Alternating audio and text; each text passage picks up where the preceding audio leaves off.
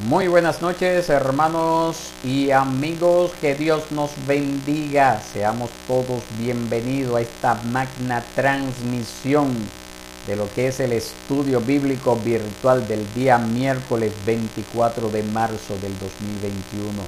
Como ustedes pueden ver en esta imagen, el tema que estaremos agotando en esta noche es la meta de la vida cristiana la meta de la vida cristiana. Por favor, vaya a, si todavía no lo ha hecho, busque lápiz y papel, no pierda el tiempo, venga, siéntese, no haga otra cosa, por favor, para que no esté en el aire y aproveche esta oportunidad que el Señor le concede de usted venir y aprender un poquito más acerca de la palabra del Señor. Así que yo le invito a que oremos, vamos a ponernos en las manos de Dios, vamos a pedir su dirección.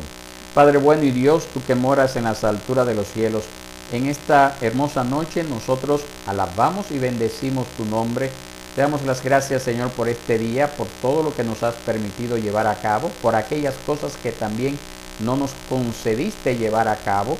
Te alabamos por ellas también, porque tú sabes mejor que nosotros. Gracias te damos, Señor, porque eh, tú nos das esta oportunidad de nosotros poder disfrutar de estos estudios bíblicos virtuales. Reconocemos con este hecho de que no es lo correcto, no es lo ideal que podamos estar a la distancia, Señor, pero a causa de las limitaciones que hemos tenido ya desde hace un año, pues damos gloria y honra que por lo menos podemos tener el Internet para así poder eh, aprender de tu palabra.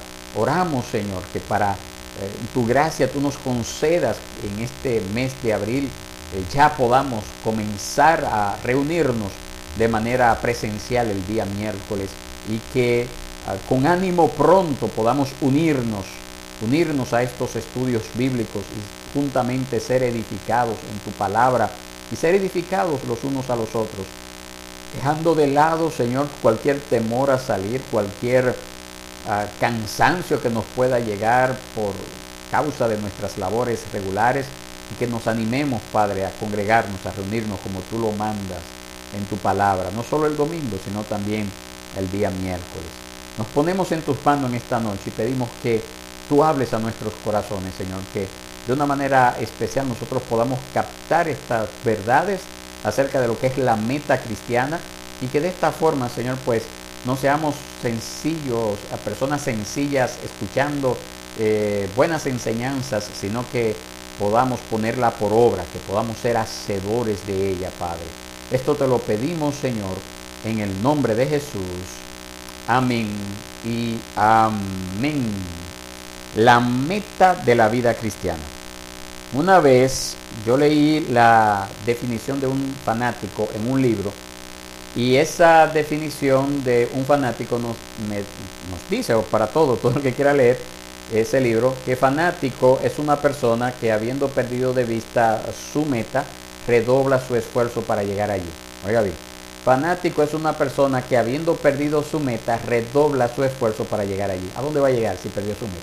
¿Verdad? Entonces, ese fanático es esa persona que corre en círculo frenéticamente sin llegar a ningún lado. Es como ese jugador de baloncesto que no tiene canasta. Es como ese jugador de tenis que no tiene una red. Ese jugador de golf que no, no tiene un campo donde jugar golf. Entonces, nosotros como creyentes debemos de aprender algo. Y, y es precisamente que como cristianos, para progresar en lo que es la santificación, para progresar en aprender a, agradar a Dios, nosotros debemos de tener una meta clara, una idea clara de lo que es esa meta, hacia dónde vamos a llegar, para dónde vamos, cuál es el fin, qué es lo que, qué es lo que nosotros buscamos. Entonces la pregunta que cae aquí al inicio de, esta, de este estudio bíblico es precisamente cuál es la meta. ¿Cuál es la meta? Y Jesús lo planteó en, de, una manera muy, muy sencilla en Mateo capítulo 6, verso 33. Dice así, Mateo 6, 33. Pero busquen primero su reino y su justicia y todas estas cosas les serán añadidas. Mateo 6:33. Ahora, ¿qué nosotros podemos aprender de esto? Bueno, eh, podemos ver que en primera instancia, cuando el Señor nos habla de buscar, buscar algo, sea lo que sea, requiere esfuerzo, implica ser diligente. Es como el caso de la parábola de esa mujer que Jesús nos narró en Lucas capítulo 15, verso 8 al 10, esa mujer que perdió su moneda y nos dice la parábola que ella barrió cada rincón y cada grieta de la casa hasta encontrarla. Entonces nosotros podemos aprender a través de eso que buscar no se logra usted tomando una siesta, no se logra eh, estando dormidito en su cama. Buscar implica trabajo, trabajo persistente. Nosotros no nos recostamos y esperamos a que Dios deje caer en nuestro regazo aquello que debemos buscar. Nosotros tenemos la historia de Tomás Edison, este señor que usted ve en esta imagen, que él experimentó con más de mil sustancias diferentes antes de que finalmente descubriera una que funcionaría como un filamento adecuado para la luz eléctrica. Él no tuvo mucha suerte, sino que podemos decir que él lo que tuvo fue mucho trabajo. Entonces así pasa con nosotros. Mientras eh, nosotros aprendemos a agradar a Dios, nosotros debemos de buscar el reino de Dios y su justicia. Y nosotros observamos que Jesús afirmó que debemos de buscar el reino de Dios y su justicia primero. Eso es lo primero, ¿verdad? Lo primero es buscar el reino de Dios y su justicia.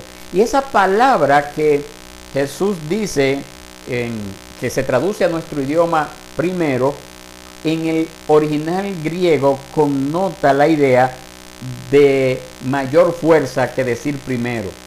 Si pudiéramos utilizar otra palabra para hacer una traducción de este verso, estamos hablando de Mateo 6:33, si pudiéramos utilizar otras palabras, pudiéramos decir de la siguiente forma, pero busquen por encima de todo su reino y su justicia. Pudiéramos decir eso. Entonces, por esa razón nosotros afirmamos que buscar el reino, buscar la justicia de Dios son las cosas prioritarias de la vida cristiana. Son las cosas prioritarias de la vida cristiana. No hay otra cosa más importante que buscar el reino de Dios y su justicia. Ahora tenemos que hacernos una pregunta. ¿Qué significa buscar el reino de Dios? ¿Qué significa buscar el reino de Dios? Hay mucha confusión sobre la búsqueda espiritual en el mundo cristiano. Frecuentemente nosotros escuchamos a personas decir, mi amigo no es cristiano, pero está buscando. Y la pregunta que yo le haría a esas personas, ¿qué están buscando los que no son cristianos? Hay algo que nosotros sabemos por, por, la palabra que ellos no están buscando. ¿Y usted sabe qué es lo que no están buscando? No están buscando a Dios.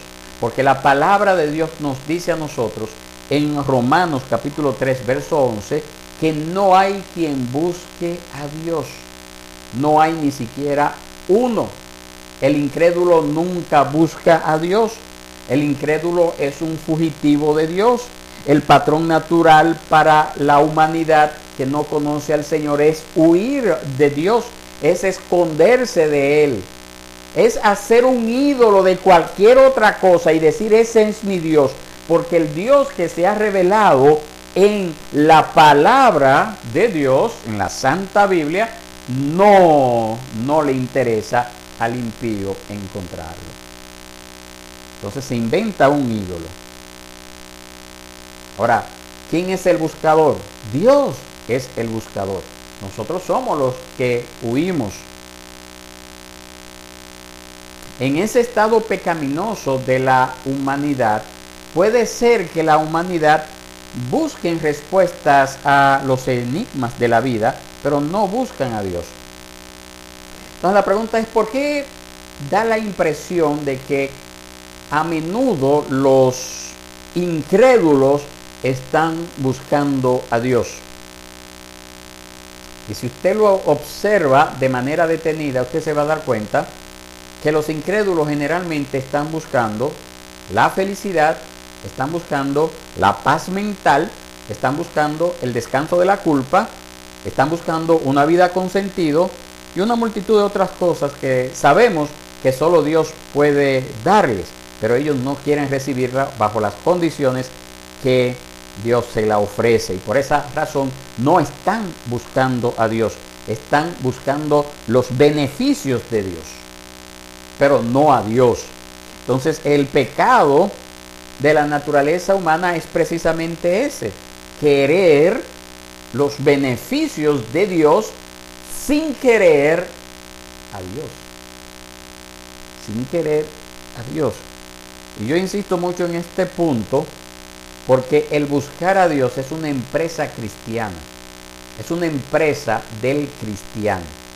Es una tarea del cristiano, no del inconverso. Porque esa búsqueda de Dios precisamente comienza en el momento de la conversión, cuando nosotros nos convertimos. Aunque nosotros le podemos declarar al mundo que eh, encontramos a Dios, eh, eso es algo irónico. Eso es algo irónico porque podemos afirmar que eso fue Dios quien en el camino que nos encontró. Ahora bien, luego que Él nos encontró, nos, trae, nos trajo a salvación, nosotros fuimos eh, transformados, fuimos hechos una nueva creación. Entonces, a partir de ese momento, luego de que Dios hizo de mí una nueva creación, Dios puso en mi corazón ese anhelo, ese deseo de buscar a Dios. Y por lo tanto, buscar a Dios es una actividad de toda la vida cristiana. Anote ahí, por favor. Buscar a Dios es una actividad de toda la vida cristiana.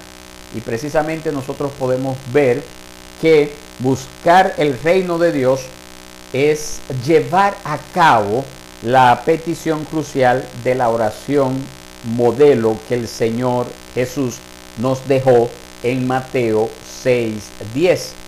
Mateo 6:10 nos dice de la siguiente forma, venga tu reino, hágase tu voluntad, así en la tierra como en el cielo. Mateo 6:10. Pero también es cumplir el último mandamiento de Cristo. Poco antes de que Jesús partiera de este mundo, luego de su gloriosa resurrección, sus discípulos lo, pudiéramos decir, lo presionaron con una última pregunta. Y la pregunta era sobre el reino. Ellos le dijeron a, Jesús, eso está ahí en Hechos 1.6, usted lo tiene aquí abajito en la, en la imagen. Señor, ¿restaurarás en este tiempo el reino de Israel? Y Jesús contestó la pregunta primero con una leve reprimenda y después con un último mandamiento que nosotros lo podemos ver en el verso 8, Hechos 1, 8, donde Jesús dijo, me serán testigos, me serán testigos. Entonces, por esa razón, nosotros somos llamados a buscar el reino, dando testimonio del reino. Nosotros debemos de buscar mostrarle al mundo cómo luce el reino de Dios. Que el reino venga a la tierra así como es en el cielo significa que los hijos leales del rey, es decir, nosotros, los cristianos, hacemos la voluntad del rey aquí y ahora. Nosotros damos testimonio del reino de Dios al, al servir al rey. Esa es la voluntad de Dios. Eso es lo, lo que le, le, agrada al Señor. Entonces hay una, hay una razón por la cual Jesús asoció la venida del reino con hacer la voluntad de Dios. ¿Qué sería esto? Bueno, cuando Jesús dice, venga tu reino y hágase tu voluntad. Nosotros podemos ver ahí que ambas cosas van de la mano. Venga tu reino, hágase tu voluntad. Podemos afirmar que son dos caras de la misma moneda. El reino de Dios viene allí donde la voluntad de Dios se hace en la tierra. Y a la conclusión a la que nosotros podemos llegar es esta. La gran meta general de la vida cristiana es la obediencia al rey. Él se complace cuando le obedecemos. Anote ahí, por favor. La gran meta general de la vida cristiana es la obediencia al rey. Él se complace cuando le obedecemos.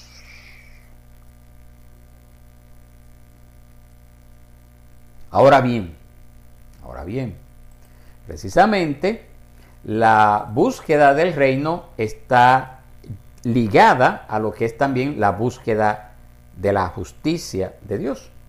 Como le dije, van de las manos. Una cosa no está separada de la otra. Y por eso tenemos que preguntarnos, ¿qué es buscar la justicia? La búsqueda, la búsqueda del reino, vuelvo y repito, está ligada a la búsqueda de la justicia. Y ese es el tipo de justicia demostrada por Jesús mismo. La vida de Jesús fue, fue un, podemos decir, un resplandor de justicia. Él era el cordero sin mancha, el hijo en quien el Padre se complacía. La escritura dice que el celo de la casa de su padre lo consumía. Juan 2, 17. Su comida, la de Jesús, dice él mismo en Juan 4:34, era hacer la voluntad del Padre. Jesús no solo era Dios encarnado, sino también el hombre de justicia supremo. No es, nosotros no podemos imitar, imitar su deidad, ¿verdad?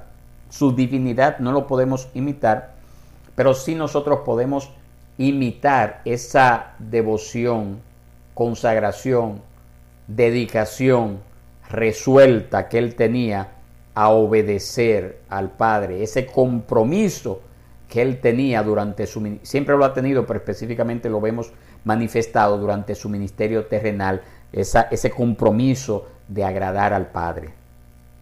Nosotros sí podemos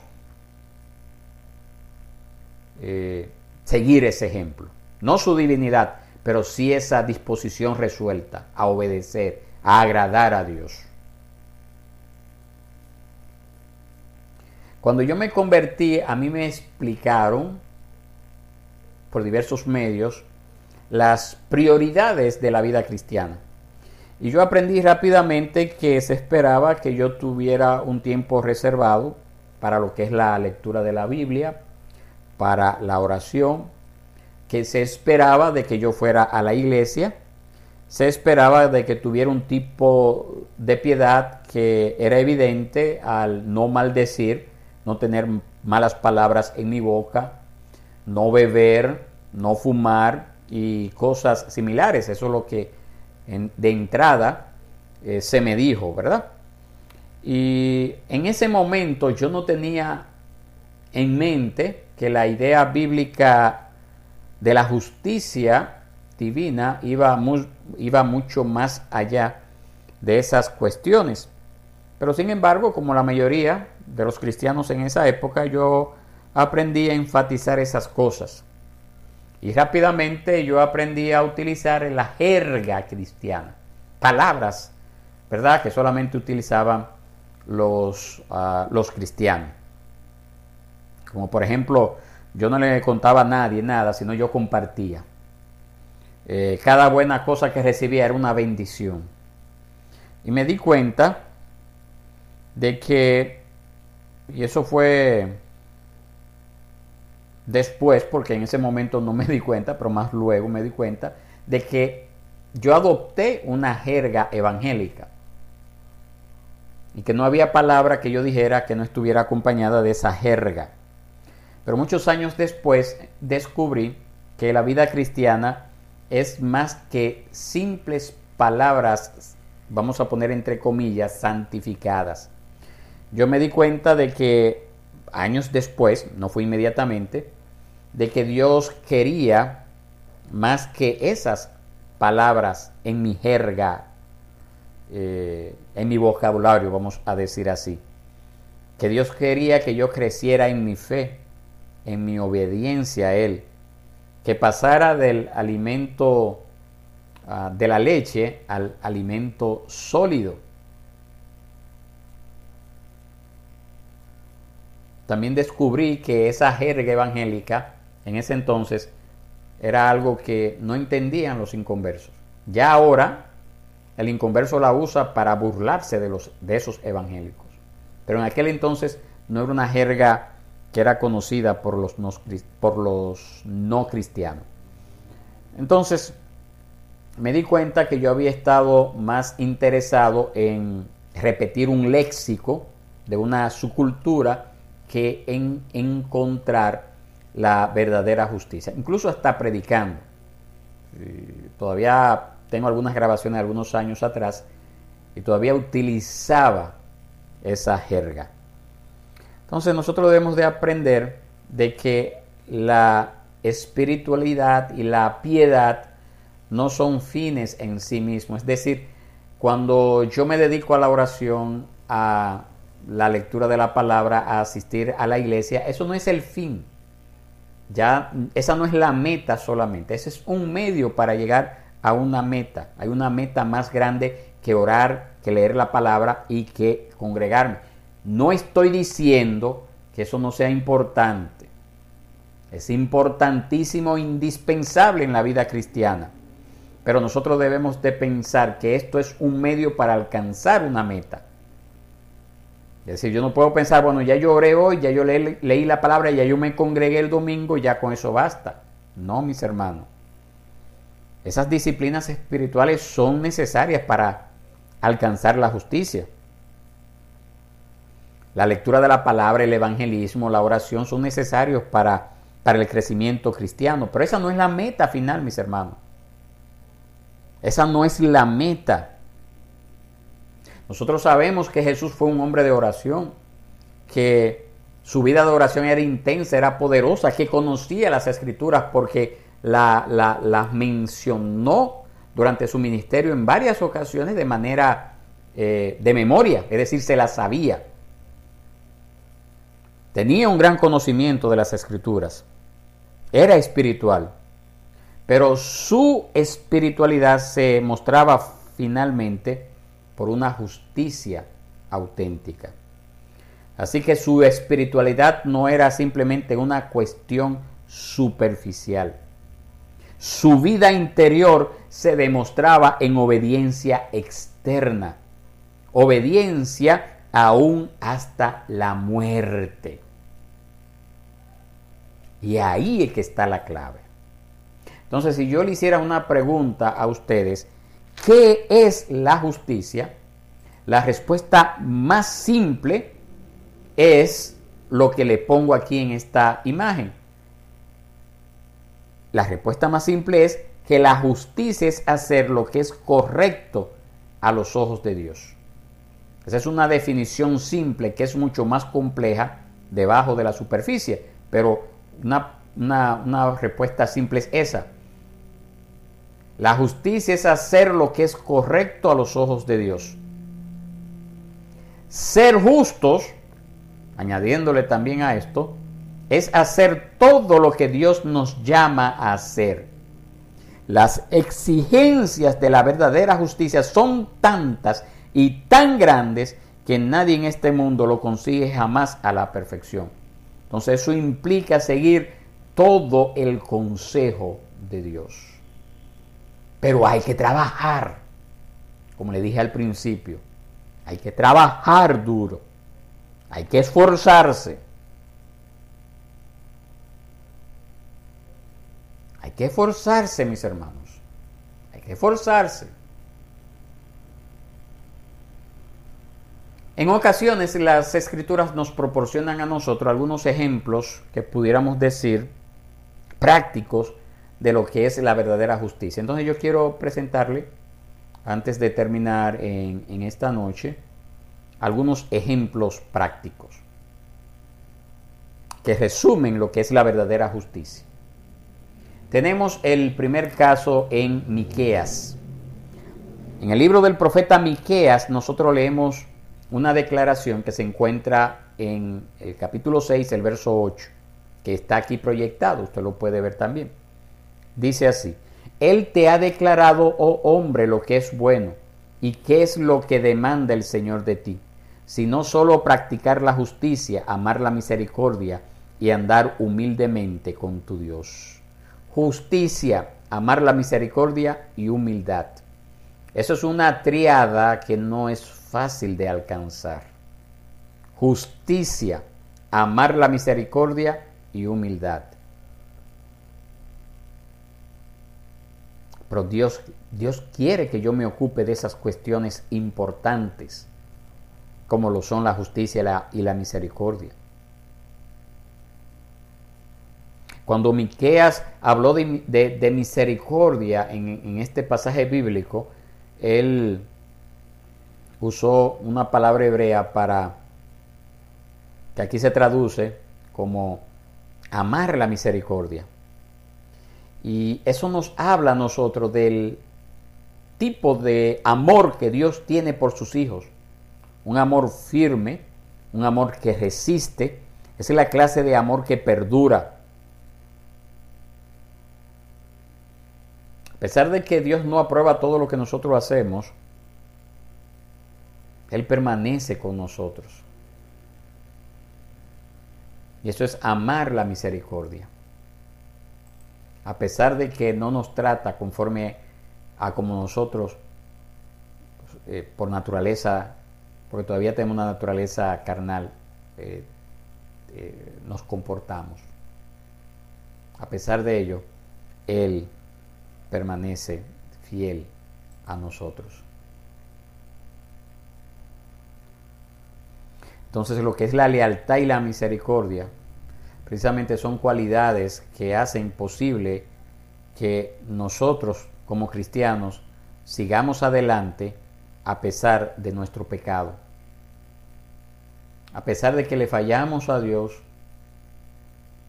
en ocasiones muy fuertes, pero a pesar de eso Dios se mantiene fiel. mis hermanos.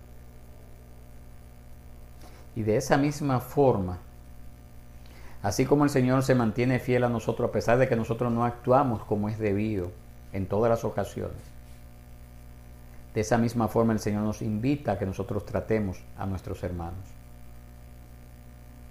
Muchas veces nosotros actuamos como ese, ese personaje de esa parábola que narró Jesús, que debía una suma de dinero X y fue donde su amo y el, donde su, su, jefe y le dice, eh, yo te lo voy a pagar, ten misericordia de mí. Y el jefe le, le, perdonó la deuda. Y dice que cuando salió de ese lugar, se encontró con otro, con otro compañero de él, que le debía una suma ínfima, menor a la que se le había perdonado y dice que lo cogió por el cuello y comenzó a estrangularlo y, decirle, págame lo que me debe. Y ese otro señor le dijo, ay, ten misericordia de mí, que yo te lo voy a, te lo voy a pagar. Y dice, no, y fue y lo echó a la cárcel. Y dice que cuando el señor se enteró de que ese subalterno había tratado de esa forma a su compañero, dice que se llenó de ira y lo echó a la cárcel precisamente porque se esperaba de que esa persona actuara con la misma actitud, con la misma misericordia que él había recibido. Pero muchas veces hay algunos que, siendo cristianos, no están dispuestos a perdonar la, el mal proceder de algunos cuando el Señor nos ha perdonado a nosotros más que lo que nos está pidiendo que perdonemos a ese hermano. Entonces tenemos que aprender, mis hermanos, a ser personas que demos por gracia lo que por gracia hemos recibido. Hemos recibido perdón, seamos capaces de perdonar. Hemos recibido misericordia, seamos capaces de dar misericordia. Eso es lo que el Señor pide de nosotros. Pero también tenemos el caso de Jesús. Bueno, que tiene mucho que ver con esto precisamente que le acabo de decir. Está en Lucas capítulo 6, verso 31. Ustedes lo tienen ahí en la, en la pantalla. Dice Lucas 6:31, y así como quieran que los hombres les hagan a ustedes, hagan con ellos de la misma manera. Eso es lo que nosotros llamamos la regla de oro. Esa es la regla de oro. Cualquier niño puede recitar eso. A cualquier niño en una escuela dominical se le enseña eso. Pero hacerla una parte activa de la vida diaria, no es tarea fácil. No es tarea fácil. Entonces hay cosas en nuestras vidas que nosotros pues no, no soportamos. Hay cosas con las que no estamos dispuestos muchas veces a transarnos. Pero la palabra de Dios nos dice a nosotros que como yo espero que a mí me traten, Así yo debo de tratar a los demás. Ahí es que Jesús habla de no devolver mal por mal. Hacer a otros lo que queremos que nos hagan a nosotros es sencillamente un acto de bondad. Eso implica ser atento, ser considerado. Es más que una mera cortesía. Es decir, si yo quiero que me traten de X forma, ¿por qué yo no puedo tratar a esa persona de igual manera? En pocas palabras, es hacer, es hacer lo correcto, es hacer lo que le agrada a Dios. Entonces la justicia significa precisamente eso, vivir rectamente, tratar a la gente con rectitud, vivir con integridad personal. Esa es la justicia. La justicia de Dios. Una persona justa es, aquella en la que nosotros podemos confiar. Una persona justa tiene una integridad tal que es consistente con su vida. No la vende. Una persona justa es moral sin ser moralista, es piadosa sin ser pietista. Tiene un sentido de preocupación por los sentimientos de los demás quiere tratar a la gente con rectitud porque tiene el deseo fundamental de complacer a un Dios amoroso. ¿Entiende usted lo que le estoy diciendo? Pero muchas veces queremos llamarnos cristianos, entonces no estamos dispuestos a obedecer cosas que están tan claras en las escrituras y le damos mil vueltas al asunto para no obedecer lo que ya Dios ha hablado.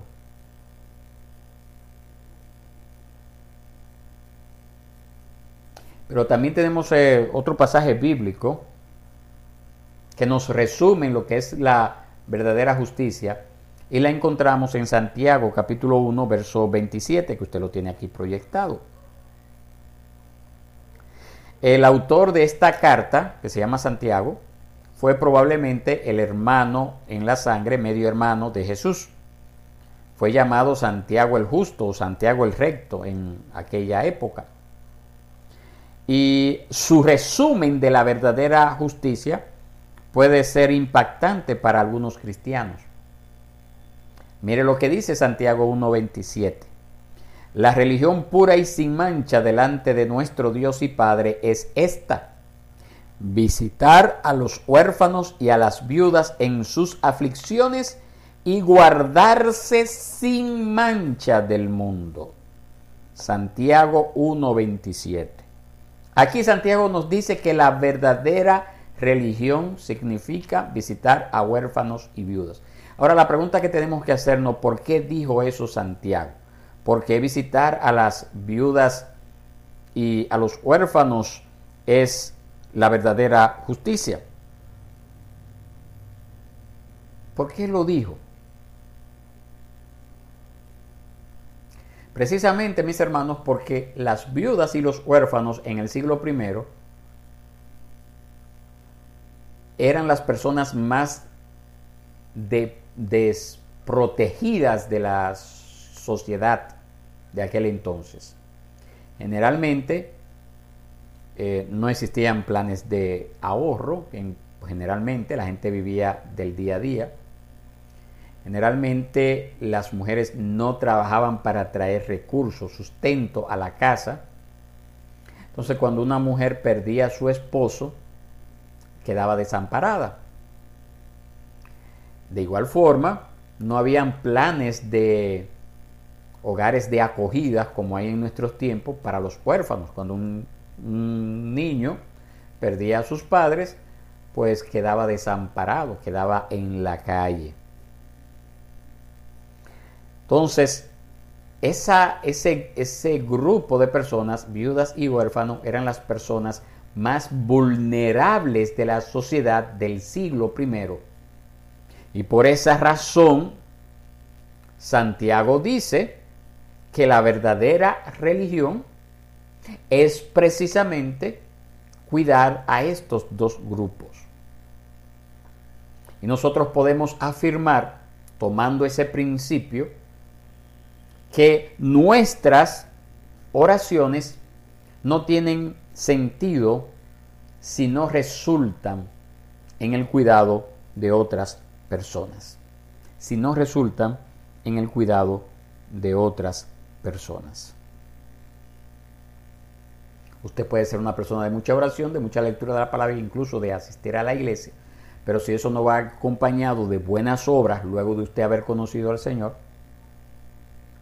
si usted no eh, eh, agrada a ese Dios amoroso cuando usted obedece esa regla de oro, entonces podemos decir que usted no está actuando como un cristiano, que usted no está siguiendo la gran meta de la vida cristiana, que es obedecer al Señor. Nosotros agradamos al Señor cuando seguimos lo que es la justicia y la misericordia. Cuando nosotros practicamos ese amor leal. Cuando nosotros tratamos a otros como nos gustaría que nos traten a nosotros. Cuando nos acercamos a los olvidados y oprimidos. Esa es la verdadera espiritualidad. La justicia de Dios tiene reglas, pero es más que reglas. Si nos preocupamos solamente por las reglas y nos olvidamos del trato que debemos de dispensar a los que están en nuestro entorno, hemos perdido la meta de la justicia.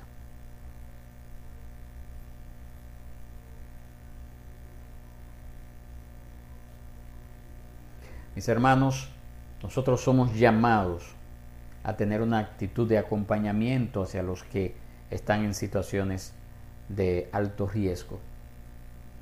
Y esa actitud de acompañamiento debe de comenzar primeramente con un profundo deseo de que esa persona no parta de esta tierra sin Cristo. Porque yo podría hablar a ustedes, darle un bocado de pan a alguien que tiene hambre un día. Pero qué gran tragedia sería que esa persona quien le diese bocado de pan muera, se vaya al infierno, lleno el estómago, pero perdido por toda la eternidad.